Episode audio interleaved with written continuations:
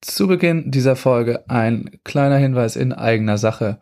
Es gibt immer noch einige Maximum Beach Volleyball Caps zu kaufen bei Mantahari. Den Link dafür packe ich euch in die Beschreibung. Es sind wirklich nicht mehr viele, also wenn ihr noch eine haben wollt, einfach zuschlagen. Ich habe in der letzten Folge schon erzählt, dass man die auch sehr, sehr gut zu einer Curved Cap biegen kann. Also wer lieber Curved trägt, kriegt das damit auch hin. Vielleicht schicke ich euch nochmal ein Foto ähm, oder stell das bei Instagram in die Story, wie Norman seine Cap ordentlich hingebogen hat. Also da zuschlagen, damit unterstützt ihr mich. Wenn euch das zu teuer ist oder ihr gar keine Caps tragt, dann kommt gerne bei PayPal vorbei und ähm, spendet da ein kleines bisschen was. Den Link packe ich euch ebenfalls in die Beschreibung. Damit helft ihr, das ganze Projekt hier weiterlaufen zu lassen. Außerdem könnt ihr gerne bei Instagram auf Folgen drücken, genauso wie bei Spotify und überall, wo man Rezensionen dalassen kann einfach mal was Nettes schreiben, schreiben, wie es euch gefallen hat und ein paar Sterne da lassen. In diesem Sinne, viel Spaß mit der Episode.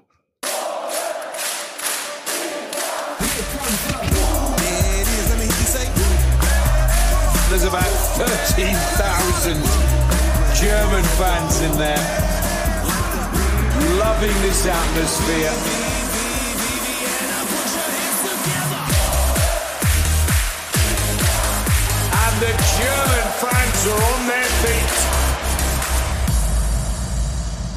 Herzlich willkommen, liebe Beachvolleyball-Welt, zu Folge 25 von Maximum Beachvolleyball. Mein Name ist Max Behn, ich befinde mich immer noch in Sand in Norwegen und mir gegenüber sitzt jetzt gerade zugeschaltet aus Deutschland irgendwo, werden wir gleich klären, wo genau, Viktoria Bienek. Hallo Tori, wie geht's?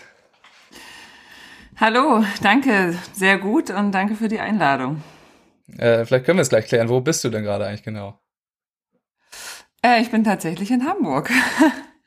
Im Norden oder in, ähm, ja, zuletzt meiner Heimat. Nicht mehr ganz so lange meine Heimat, aber ich habe auf jeden Fall noch mal eine gute Zeit hier.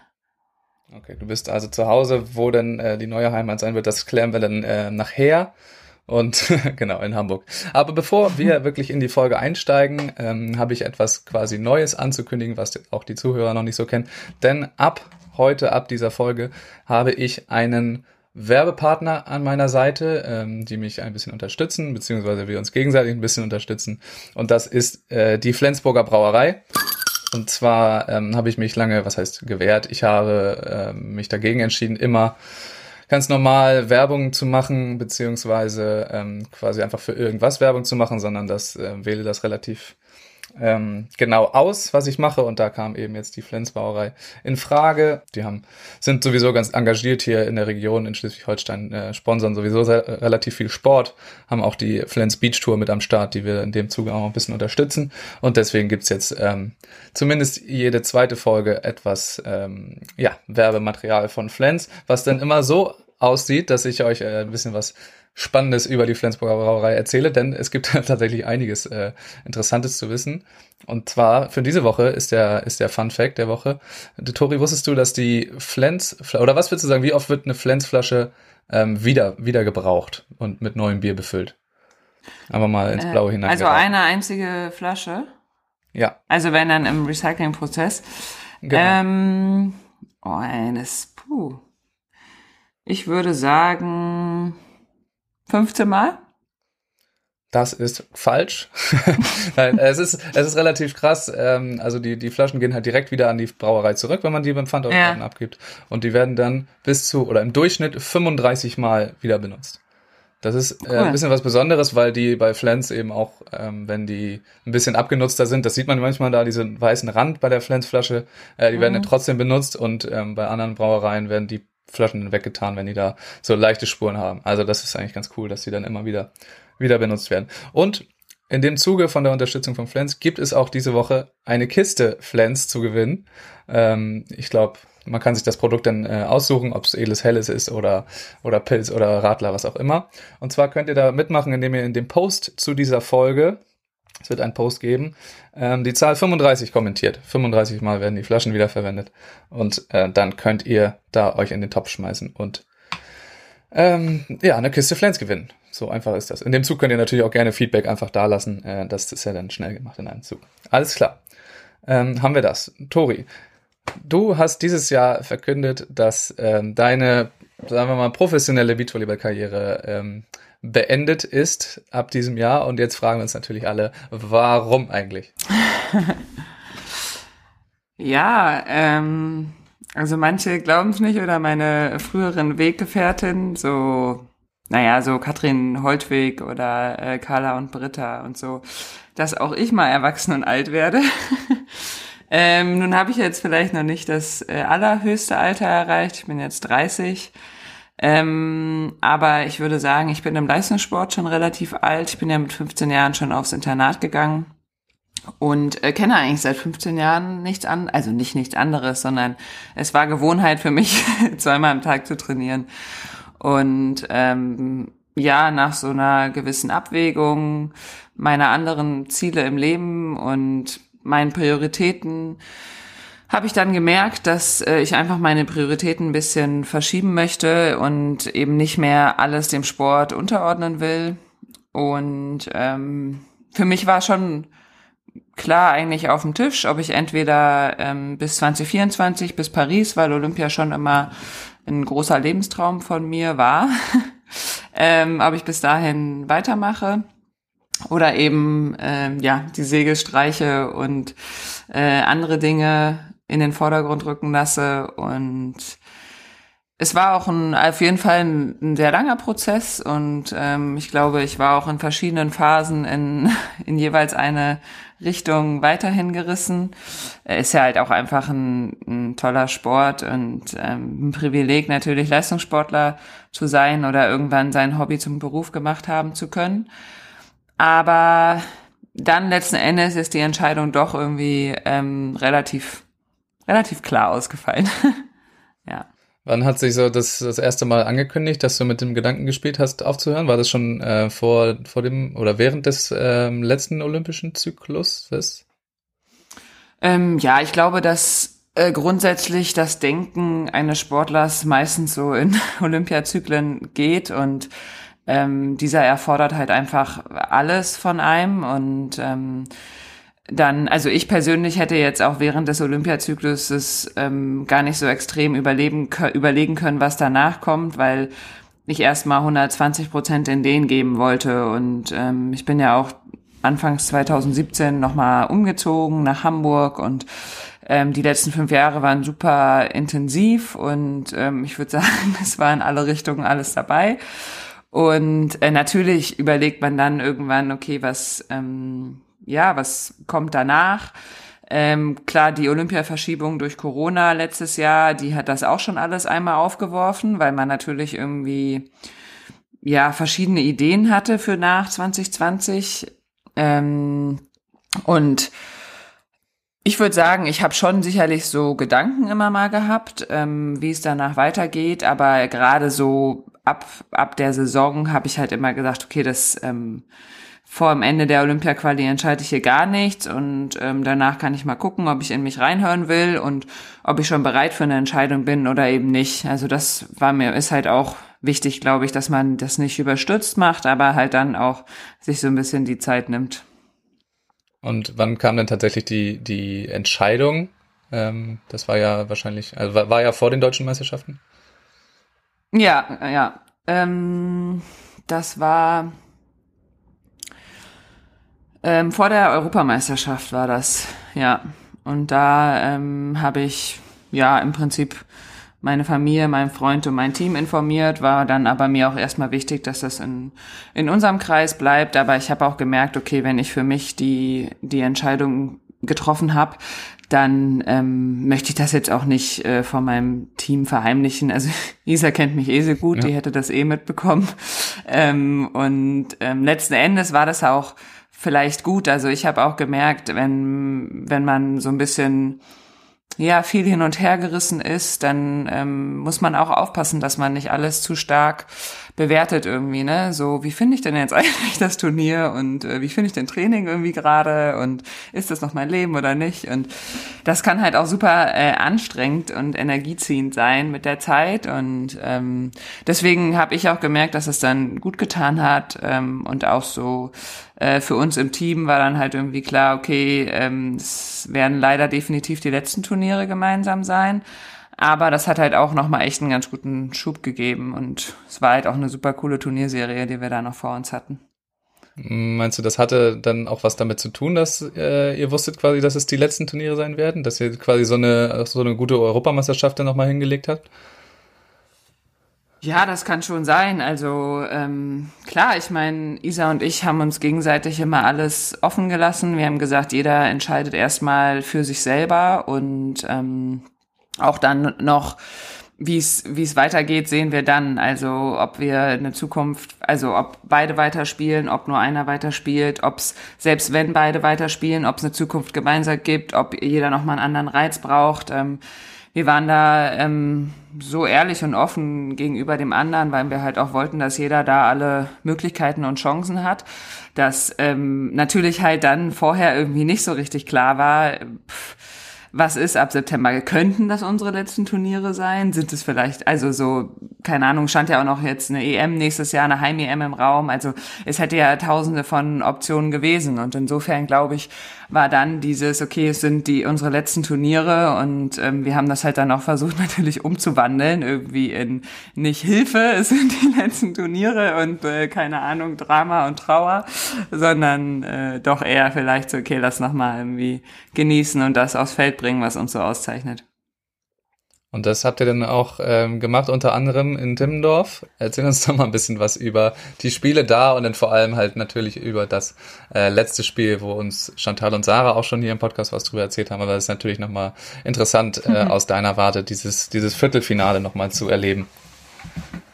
Ja, ähm, ich muss sagen, es war jetzt ähm, im Vorhinein mh, mm, nicht so ganz klar anfangs, ob man das vorher jetzt veröffentlicht oder nicht, aber ähm, sowohl auch der Verband und andere haben irgendwie dann gesagt, dass sie es gerne, gerne mich da irgendwie gebührend verabschieden würden. Und ähm, da die meine Entscheidung halt auch schon wussten, weil mir das natürlich auch wichtig war, dass die vernünftig planen können. Geht ja auch da um Bundeswehrplätze und alles. Ähm, und dann habe ich halt so ein bisschen hin und her überlegt, aber ähm, letzten Endes, glaube ich, war das auch war das auch cool, dass man das irgendwie wusste. Es war, ähm, ich war schon auch im Vorhinein ja doch dann ganz schön überwältigt, so was dann, man denkt halt irgendwie, ich habe ja irgendwie alle mir nahestehenden Personen irgendwie informiert und der Buschfunk im Beachvolleyball ist dann ja doch auch relativ schnell unterwegs. Aber nichtsdestotrotz äh, kam da irgendwie noch mal eine Nachrichtenflut, die, die auch wirklich sehr, sehr positiv war, so im Vorhinein ein. Und ähm, ich finde, Timmendorf ist ja eh immer so auch ein relativ emotionales Event, weil gerade wir, wo wir sehr viel im Ausland spielen, ist eigentlich das einzige Turnier, wo unsere Familien auch dabei sein können und die engsten Freunde und die Partner. Und ähm, insofern war bei diesem Timmendorf dann, weil man halt auch wusste, dass es das letzte ist, waren auch wirklich ähm, ja, alle, die, die mir wichtig waren, waren irgendwie vor Ort, was für mich halt schon erstmal irgendwie sehr viel ausgemacht hat und auch genauso, ich stehe Isas Familie auch sehr nah und ähm, ja, deswegen war das einfach super schön, dass die halt alle dort waren und uns unterstützt haben und immer Tori und Isa gerufen haben. Ähm, dann selber, ähm, ja, das Spiel gegen, also ich sag mal, das Setup von diesem Spiel, da irgendwie in der Night Session, das, äh, das letzte Spiel äh, an dem Tag zu haben und dann auch die Art und Weise des Spiels, irgendwie dieses Kopf-an-Kopf-Rennen, äh, hätte man sich sicherlich nicht nicht schöner wünschen können, sowohl für den Zuschauer als auch ähm, für einen selber. Klar, ich hätte gerne noch irgendwie um die um die Medaillen am Samstag gespielt, aber wir haben, also Chantal und Sarah haben halt auch ein ein super Spiel gegengelegt. Die sind nicht umsonst danach noch deutscher Meister geworden und ähm, sind beides zwei unglaublich faire Sportlerinnen und Chantal ist sowieso so eine Kämpferin. Deswegen war das halt einfach ein, ein Fight, den wir da hingelegt haben und ähm, dann leider mit dem schlechteren Ende für uns. Ähm, aber ich meine, irgendwo muss es halt dann auch aufhören. Also ähm, ich muss sagen, ich habe es äh, glücklicherweise auch alle Spiele und auch ganz Timdorf sehr ähm, genossen. Ich hatte jetzt gar nicht so eine, also so hart es klingt, ich habe mal die anderen haben mehr geheult als ich. Ähm, ja. Ich fand es einfach, äh, ich habe es irgendwie schön gefunden, dass ja alle irgendwie ähm, dort waren und es war natürlich auch irgendwie dann dann traurig, weil mit dem letzten Ball war es dann ja auch wirklich vorbei und gut, sonst hätte man es halt noch einen Tag hinausgezögert. Also ich bin ja irgendwie auch eh immer so ein Fan, dem der äh, Realität ins Auge zu blicken. Von daher, ja, das war schon, das war natürlich krass, aber ich habe ähm, ha hauptsächlich eigentlich Überwältigung so gespürt, also schon in den Tagen vorher und aber auch ist total viel Dankbarkeit, dass also ja, dass auch das dann irgendwie die Möglichkeit zu haben, sich so zu verabschieden vor dem Publikum und dass auch irgendwie alle meine Weggefährten dann in der Art und Weise irgendwie auch ein, ein Abschied und unser Team auch, dass wir da irgendwie das, das so, ja, doch dann vor einer gewissen Kulisse in Timmendorf, ähm, wo man halt auch einfach schon alles erlebt hat von Freud und Leid, ähm, ja. habe ich eigentlich, also im Großen und Ganzen habe ich ganz viel Dankbarkeit verspürt, war, ähm, manchmal immer noch überwältigt. Ich habe mir noch nicht so viele Bilder und Videos angeguckt. Ähm, dann kommt vielleicht doch auch mal. Vielleicht kommt das dann nochmal hoch, ja. Aber auf jeden Fall, ja, glaube ich auf jeden Fall. Also sicherlich irgendwie auch. Ähm, ja, also ich glaube, äh, Chantal, die hat direkt angefangen zu heulen, als wir uns irgendwie verabschiedet haben. Ähm, Isa ähm, und ich, also Isa musste sich dann auch ganz schön zusammenreißen und ja, es ist aber auch natürlich ein besonderer Moment. Ich finde, da muss man jetzt auch nicht mit seinen Emotionen vom Berg halten oder wie man sagt. Ja. Ja, irgendwie so, sagt man. Äh, ja, äh, Shanti hat dann, äh, nee, Sarah hat dann auch erzählt, dass, äh, dass sie dann auch angesteckt wurde von Shanti. Warst du denn da die Einzige, die denn nicht geweint hast, die da stand? Äh, ja, anscheinend dann. Also mir kam dann auch äh, sicherlich irgendwann mal äh, irgendwie so kurz die Tränen hoch. Das würde ich jetzt nicht äh, verleugnen, aber ich war irgendwie, ja, ich war ganz, ganz überwältigt und auch irgendwie ganz, ganz dankbar und äh, war dann irgendwie auch cool, dass ich äh, noch mal was sagen konnte und ja. Kamen denn während des Turniers eigentlich auch noch ähm, viele Nachrichten beziehungsweise Leute, die denn vor Ort waren, auf dich zu, die du vielleicht jetzt auch gar nicht kanntest, ähm, die dann noch mal was gesagt haben? Ähm, ja, also ich könnte das, kann das jetzt zeitlich nicht so ganz einordnen, würde ich sagen, aber es gab schon viele Nachrichten auch von Leuten, die, von denen ich seit zehn Jahren irgendwie nichts gehört habe oder die irgendwie mich mal ganz früher trainiert haben oder ja, meine alte Leichtathletiktrainerin, dass sie ganz stolz auf mich ist und also ähm, auf jeden Fall und dann auch, aber eigentlich auch immer sehr im Positiven. Natürlich irgendwie, ich, also ich weiß nicht, ich glaube, wenn man mich irgendwie kennt, dann treffe ich irgendwie jetzt auch nicht eine Entscheidung und sage dann irgendwie zwei Wochen später, ach na ja, ich habe es mir wieder anders überlegt und ähm, sondern die, die steht dann auch und die ist auch irgendwie lange überlegt und Sicherlich äh, kam irgendwie immer mal was im Turnier. Wir haben dann schon natürlich, das muss man in Timmendorf versuchen, sich da ein bisschen abzu, ähm, abzuschotten und da jetzt nicht äh, mit jedem, der einem über den Weg läuft, einen Smalltalk zu halten, weil dann schafft man nicht mehr vernünftig Volleyball zu spielen. So schön das da auch ist. Ähm, ja, doch, auch von ein paar Spielerinnen, die kamen dann, von denen würde ich sagen, war es auch stark. Die kommen dann natürlich und haben gesagt, oh nein, irgendwie. Und dann habe ich halt gesagt, naja, es kommen auch neue. ja kommt noch jemand nach. Du ähm, genau. hast jetzt die letzten wie viele Jahre mit Isa zusammengespielt? Fünf. Die letzten fünf Jahre. Erzähl uns doch mal ein bisschen was über die äh, Beziehung zu Isabel Schneider oder von euch beiden. Ja, ähm, ja, ich habe grundsätzlich irgendwie, ich weiß nicht, ob es das Glück ist oder mir liegt, dass ich sehr lange Beachvolleyball-Partnerschaften habe. Ich habe ja davor, glaube ich, sechs oder sieben Jahre mit Judith gespielt und davor drei Jahre mit Marika und davor mit meiner Schwester irgendwie.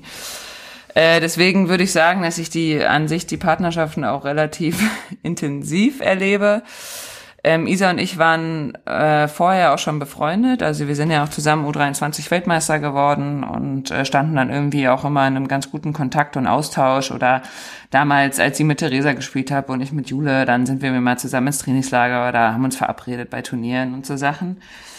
Ähm, ja, also ich glaube, wir ähm, hatten dann schon auch so einen Prozess in unserer Partnerschaft, dass wir ähm, lernen in Anführungszeichen mussten, dass wir eine sehr gute Basis haben, natürlich über die Freundschaft und da hat sich sicherlich auch mit der Zeit ein sehr tiefes Vertrauen entwickelt, aber dass es trotzdem immer noch ähm, Beachvolleyball und abseits des Courts gibt und dass wir da äh, da haben wir einen sehr guten, guten Weg gefunden ähm, und ich glaube auch einer, der dann zu uns passt. Also ich glaube, einen Weg, uns dort äh, zu versuchen, dass wir uns nicht mehr leiden können oder so, dass äh, das wäre halt auch an uns als Person vorbeigegangen, ähm, sondern eher halt eben ein Weg, dass man sagt, okay, alles klar, Training ist Training und ähm, da kann es auch mal irgendwie ein bisschen, ehr also nicht ein bisschen ehrlicher, das sind wir eh, aber mal ein bisschen äh, klarer oder härter sein. Das ändert aber nichts an der, an der grundlegenden ähm, Verbindung, die wir haben. Und ich glaube, das hat uns dann auch noch mal ganz guten, ganz guten Schub gegeben, gerade was so äh, die Trainingsqualität und auch im Spiel einiges anbelangt. Und ja, ich würde sagen, wir haben schon eine ganz recht hohe Empathie füreinander. Also, um mitzukriegen, weil deswegen habe ich ja eben auch gesagt, ich hätte jetzt Isa auch irgendwie nicht verheimlichen können, dass ich, äh, dass ich aufhöre.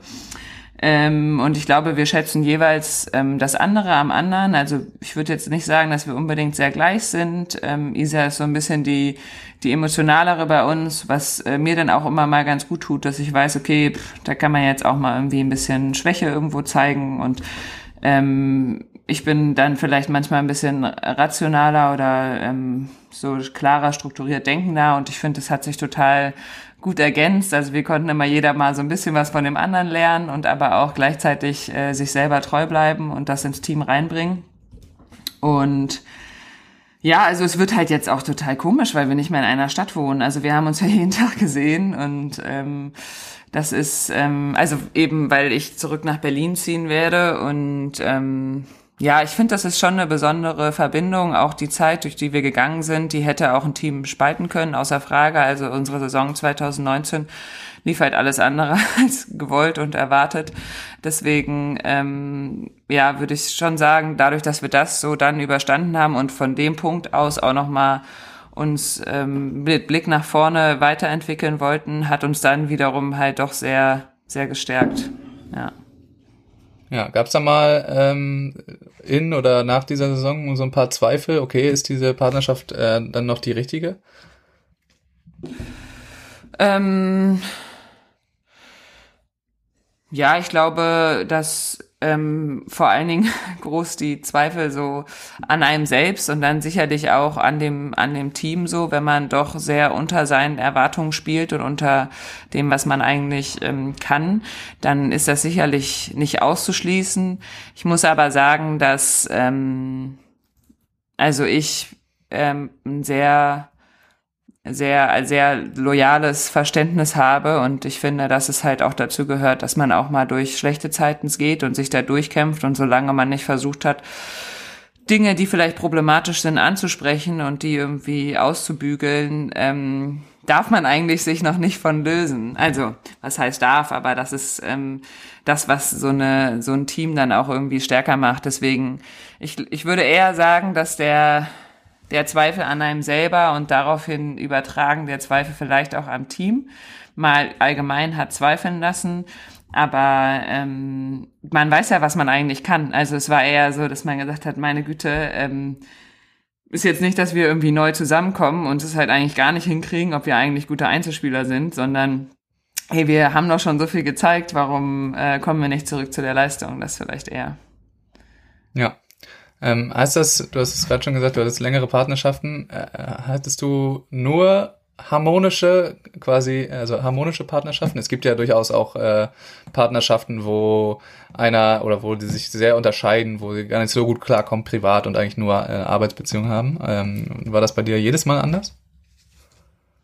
Ähm, nee, also ich, ist die Frage harmonische Partnerschaft. Ja, also ich habe äh, auf jeden Fall immer ein, ein, gutes Verhältnis zu meinen Partnerinnen gehabt und das auch heute noch. Äh, ich würde nicht behaupten, dass immer alles in der Zeit äh, ausgesprochen harmonisch war, aber ähm, trotzdem ja auf jeden Fall. Also ich ich glaube im gewissen Rahmen ähm, möchte ich das auch. Also ich verbringe halt irgendwie unglaublich viel Lebenszeit mit meinem Partner und äh, das ist jetzt nicht so, dass wir nicht zugesehen haben, dass wir so oft wir es uns leisten könnten, Einzelzimmer genommen haben, weil ähm, das ist ja, das ist irgendwie so nah und also jeder geht einem irgendwann auf den Kranz, ehrlich gesagt. Und ähm, aber trotzdem im, im Großen und Ganzen ähm, war es mir schon wichtig, dass ich auf jeden Fall eine grundlegende Werteübereinstimmung und Basis mit meinen Partnern habe, ja.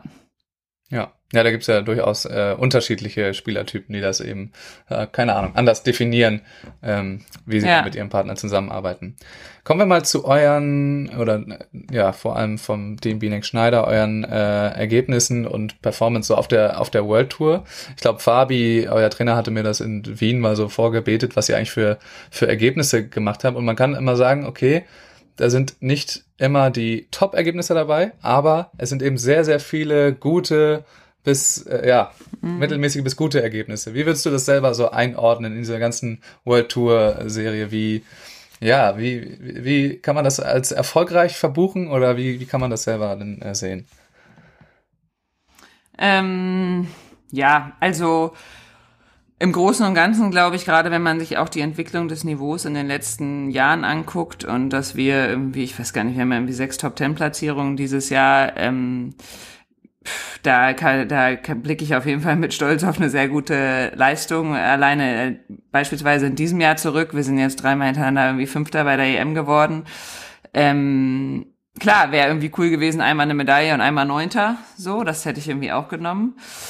Ähm, Im Großen und Ganzen finde ich, dass wir auch ähm, eigentlich, es gibt kein Team auf der World Tour, was wir nie geschlagen haben, soweit ich weiß. Wobei Australierin, die haben wir, äh, glaube ich, wir haben die allerdings auch nur ein oder zweimal, glaube ich, gespielt. Aber ansonsten haben wir jedes Team, ob das äh, Sarah und Melissa sind, ob das okay Akada Duda sogar öfters, ob das Alex und April. Ähm, wir haben an sich jedes Team ähm, im Großen und Ganzen schlagen können. Ich glaube, uns fehlte dann in gewisser Weise manchmal die, dann doch die, die Konstanz oder, ähm, ja, dass wir das Level halt irgendwie dann vielleicht dauerhaft spielen oder auch vielleicht manchmal irgendwie das, ja, das Selbstverständnis, dass wir das, äh, was wir da irgendwie, dass wir das jeden Tag wieder so abrufen können. Ähm, deswegen im Großen und Ganzen, wenn man über so viele Jahre dann doch ähm, immer wieder sich in den Top Tens platzierst, das fällt nicht vom Himmel.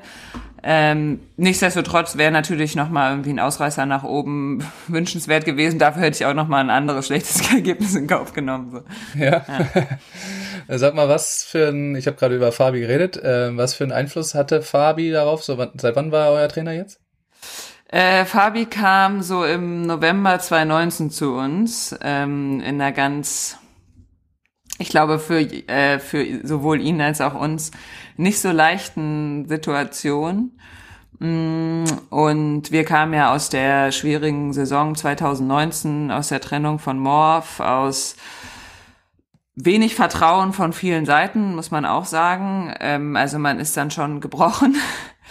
Und trotzdem war ja irgendwie noch alles offen. Also es war halt jetzt auch dadurch, ich sag mal, in, dadurch, dass sich jetzt noch äh, kein Team extrem weit abgesetzt hatte ähm, und man ja eigentlich davon ausgehen kann, dass äh, in der zweiten Olympia, im zweiten Olympia-Quali-Jahr auch nochmal irgendwie ein oder zwei Fünf-Sterne-Turniere stattfinden, äh, dann hast du ja eine andere Punkteverteilung, ähm, die dann noch möglich ist, an Punkten zu holen. Das war ja dieses Jahr dann doch eher ähm, vielen so ein bisschen auf die Füße gefallen, die 2019 nicht so performt haben, dass äh, dort dieses Jahr leider nur noch vier Sterne-Turniere gab und nicht mehr ganz so viele Punkte ausgeschüttet wurden.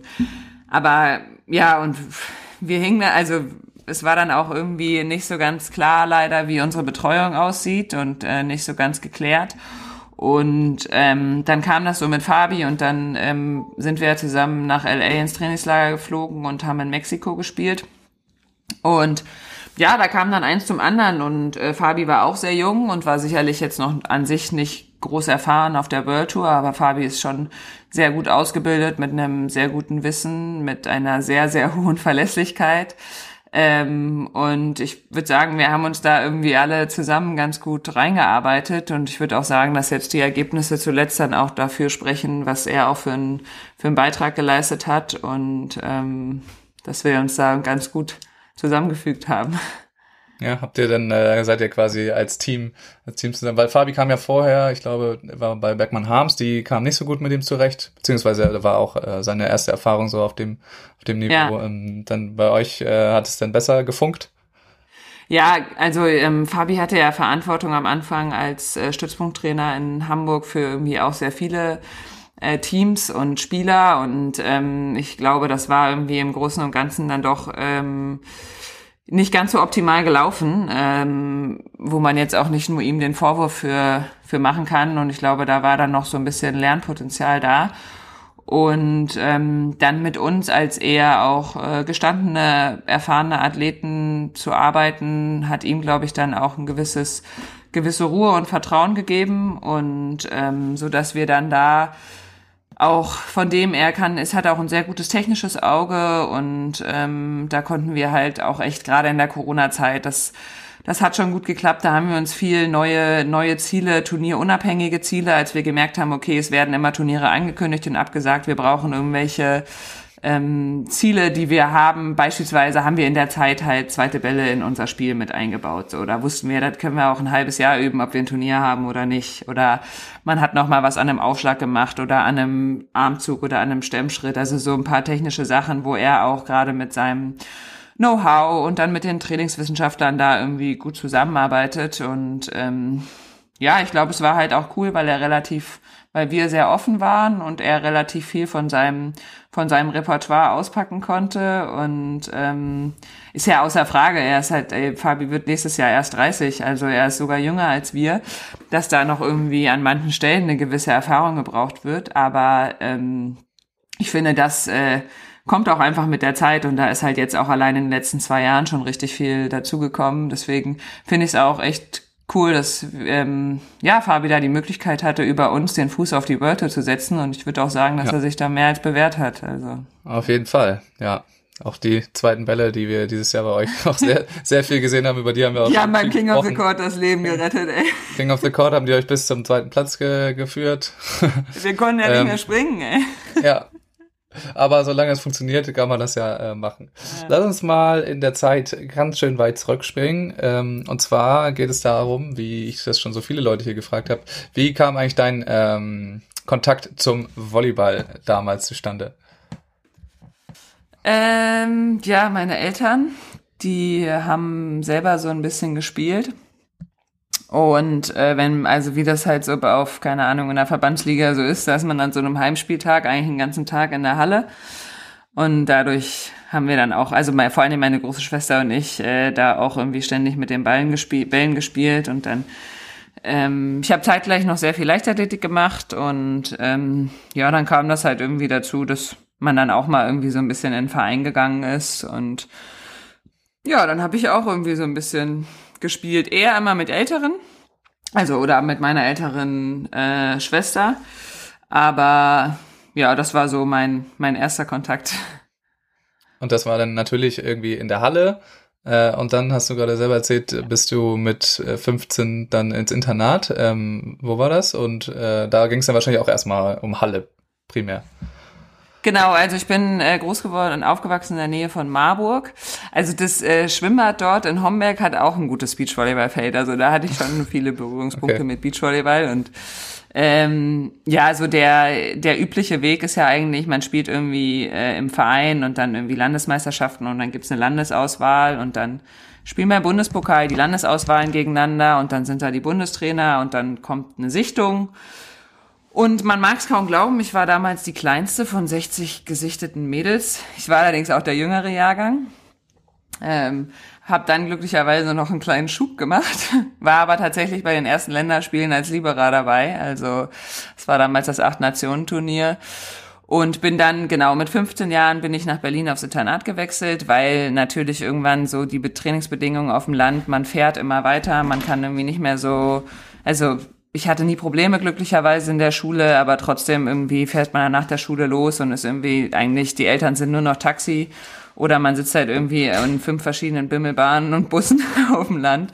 Und dann war es halt einfach ganz gut auch, ähm, aufs Internat zu gehen. Und damals wurde unsere Jugendnationalmannschaft relativ zentralisiert in Berlin gesammelt mit, mit Kira, mit Chantal, mit, äh, also ganz viele bekannte Namen, die da waren. Jetzt einige haben äh, inzwischen aufgehört, aber einige spielen auch noch und ja, das war irgendwie, ich fand das total cool damals. Also ich habe das Gefühl, ich bin irgendwie dauerhaft in einem Ferienlager, weil ich war halt mit meinen Freunden in der Schule. Ich, wir haben im Internat gewohnt und haben trainiert.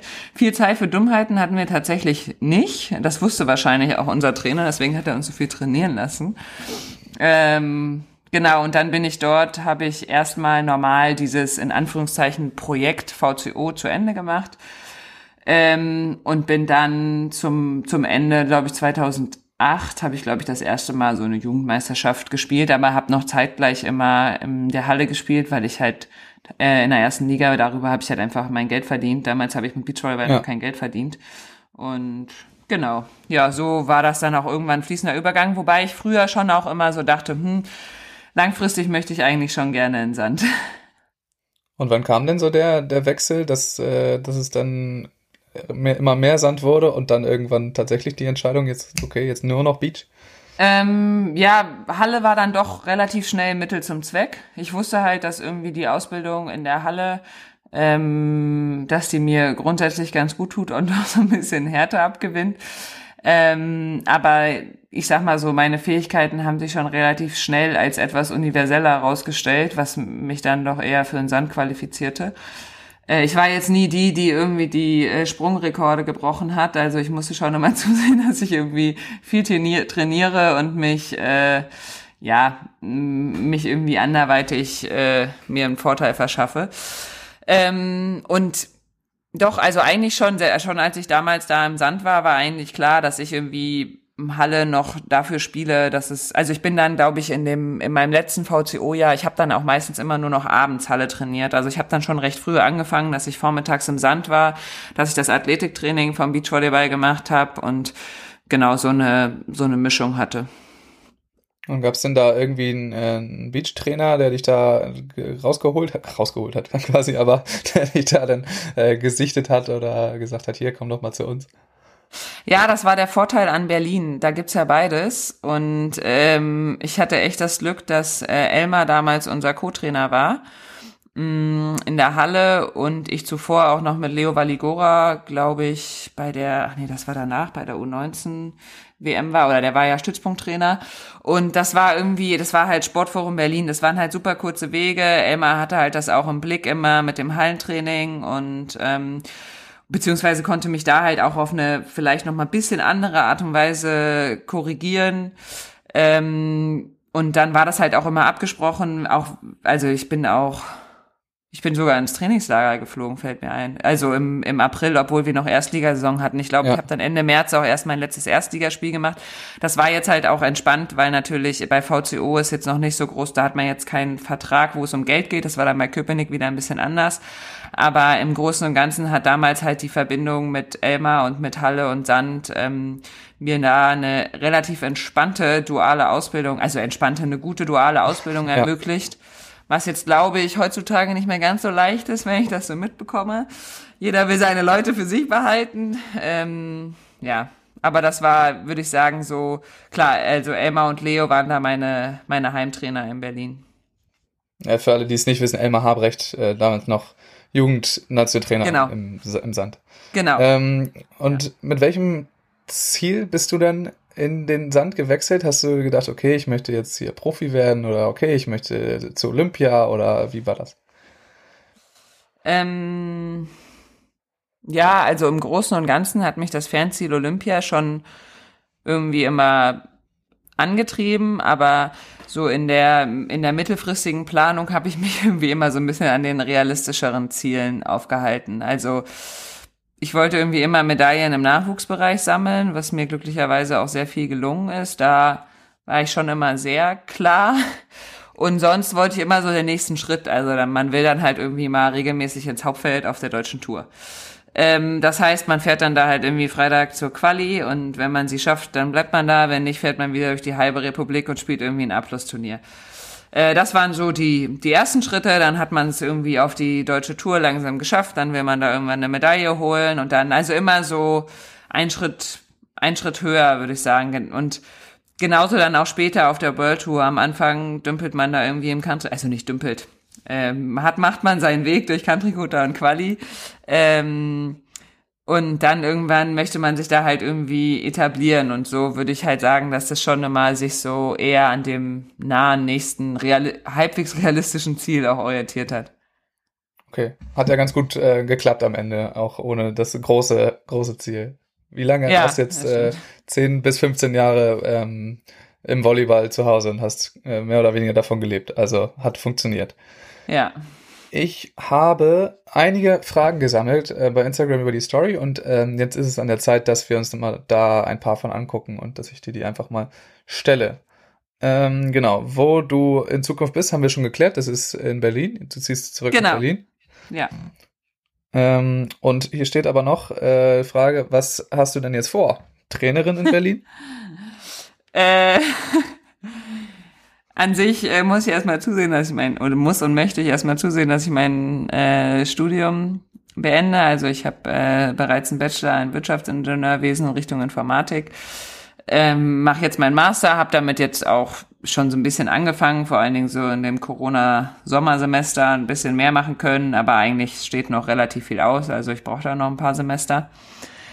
Und das ist erstmal so im Vordergrund. Ich habe halt eigentlich gesagt, dass ich ähm, gerne so ein bisschen Abstand vom, vom Beachvolleyball kurz nehmen würde, weil ich glaube, da einfach auch verschiedenste Emotionen mit drin gesteckt haben. Wobei ich auch sagen muss, ich dachte, ich brauche es mehr. Ich, ich gehe wirklich sehr im Frieden, was mich auch sehr freut. Also ähm, mir auch irgendwie sehr wichtig ist, dass ich da irgendwie nicht verbittert gegenüber irgendwas bin. Und ja, ich habe ja irgendwie schon immer so ein Allgemeinwohlbedürfnis. Deswegen kann ich mir sicherlich gut vorstellen, dass ich da auch mal, ähm, ja, mal aushelfe, würde ich jetzt erstmal sagen, oder wenn ich um Hilfe gebeten werde. Kann mir aber auch vorstellen, dass ich mal einen A-Trainer mache. Ähm, ich glaube, die Zeit habe ich jetzt in den nächsten ein, ein, zwei Jahren wahrscheinlich aufgrund des Studiums nicht so ganz, aber ich weiß es, also der ist ja auch irgendwie, muss ja auch ein bisschen was investieren für. Äh, aber ausgeschlossen ist es auf jeden Fall nicht. Ja. Okay. Also falls du angerufen wirst, dann äh, würdest du überlegen, ja zu sagen. Es gibt ja in Berlin auch äh, genug Möglichkeiten da. Ja, ich ähm, werde an tatsächlich auch nicht sehr so weit weg vom Stützpunkt wohnen. Ja. So als kleiner Tipp für die Leute, die Verantwortlichen, die zuhören. Ähm, okay, nächste Frage. War die Familienplanung ein Faktor für das Karriereende? Äh, ja, auf jeden Fall spielt die mit rein. Also, ähm, das ist halt das Ding bei uns Frauen. Und ähm, dadurch, dass ich bis, ähm, ja, auch oft mit dem Gedanken bis 2024 gespielt habe und ähm, selber drei tolle Geschwister habe und ein Fan von größeren Familien bin, ähm, ja, macht die Natur, Natur da halt auch nicht von mir halt. Und äh, deswegen, ich würde nicht sagen, dass es jetzt der einzige äh, ausschlaggebende Grund war, aber nichtsdestotrotz äh, war das schon mit ein Faktor, ja. Okay, ähm, das könnte eine, eine längere Antwort werden hier. Äh, rückblickend, deine Top 3 Erlebnisse deiner Beachvolleyball-Karriere. Wenn Oh, du wow. sowas auch aufzählen könntest oder irgendwie sowas in die Richtung. Ja, ja. Also Erlebnisse ist äh, völlig egal, was passiert ist, oder was? Also, Ja, ja, ja, es können auch äh, Side also kann abseits des, ja. Hm. Hm. Also, ja, was heißt Top 3? Doch. Also eine Geschichte muss ich sagen, die mir, die immer wieder aufkommt, ist, ähm, als Isa und ich in Brasilia, nicht in Brasilia, Itapema war das, in Brasilien, ähm, gegen Melissa und Sarah gespielt haben, also Pavan, Humana Paredes, ähm, und wir da einfach während dieses Spiels, glaube ich, mindestens dreimal das Feld gewechselt haben, Unterbrechung hatten, Gewitter hatten, Regen hatten, immer wieder angefangen haben zu spielen, es dunkel war äh, und am Ende halt gewonnen haben. Ähm, das ist irgendwie so eine Geschichte. Ich glaube, am Ende stand von der Spielzeit irgendwie zweieinhalb oder drei Stunden drauf und äh, man kann sich eigentlich kaum vorstellen, dass es sowas irgendwie passiert, weil dann waren wir da auf so einem Feld mit so einem provisorischen Scheinwerfer und wir haben aber gemerkt, dass wir ganz gut am Drücker sind, deswegen haben wir so ein bisschen Druck gemacht mit den schweren Bällen, dass wir schnell wieder aufschlagen und so und irgendwie das Spiel rumkriegen. Und dann hatten wir auf einmal eine 45-minütige Pause, wo wir da in irgendeinem Zelt saßen, wieder bei Gewitter. Also ich glaube, sicher war das auch alles nicht. Und dann haben wir uns wieder warm gemacht und dann verletzt sich auf einmal auf dem nächsten Feld jemand. Das heißt, das Spiel wurde abgebrochen, da war besseres Licht, dann haben wir wieder das Feld gewechselt. Also es war wirklich wild. Und irgendwie ist die Geschichte, also die ist echt hängen geblieben. Und es war natürlich geil, weil wir am Ende gewonnen haben. Äh, und die schlägt man jetzt auch nicht alle Tage. Deswegen äh, war das auf jeden Fall, würde ich sagen, mit eins der Erlebnisse. Ja, ein riesengroßes Erlebnis wird immer bleiben, die deutsche Meisterschaft zu gewinnen in Timmendorf. Also das ist an, äh, ja, ja, auch an, an Emotionen dann doch äh, sehr groß.